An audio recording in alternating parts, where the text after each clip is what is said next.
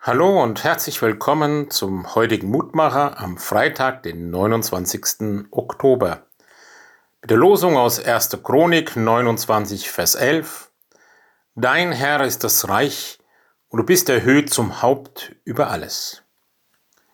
Dieses Wort steht am Anfang eines Gebetes, das König David am Ende seines Lebens gebetet hat.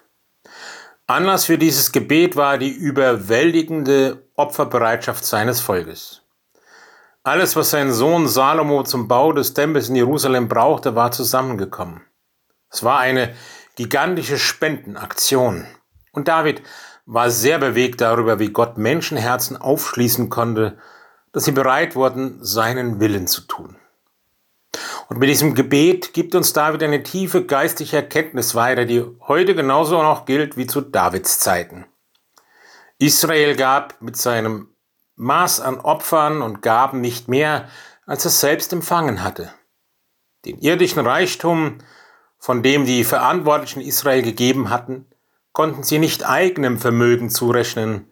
Sie verdanken ihren Reichtum dem Segen Gottes. Alles, sie gegeben hatten, gehörte letztlich Gott. Und wenn ich ehrlich zu mir bin, muss ich dasselbe sagen. Alles, was ich in meinem Leben tagtäglich an Gutem erfahre, habe ich Gott zu verdanken. Nicht allein die irdischen Gaben, auch das Leben selbst ist Gabe auf Zeit an vertrautes Gut. Diese Welt ist Gottes Welt. Das vergesse ich sehr schnell, dass die so ist. Manchmal denke ich, ich bin stark, ich habe das geschafft, ich bin gut. Ich, meine, mich, mir, Gott segne doch uns vier. David macht deutlich, nicht allein die irdischen Gaben, auch das Leben selbst ist Gabe auf Zeit anvertrautes Gut. Gott gewährt uns Menschen Gastrecht auf dieser Welt, sie ist nicht in unserer Verfügungsgewalt. Und darum ist auch die Schlussbitte so eine wichtige Bitte.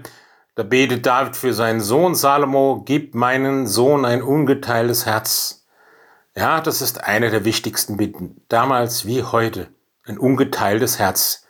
Denn wie schnell teilt sich unser Herz und hängt den unterschiedlichsten Dingen nach. Lieber himmlischer Vater, lass mich immer wieder neu erkennen, wem ich alles verdanke.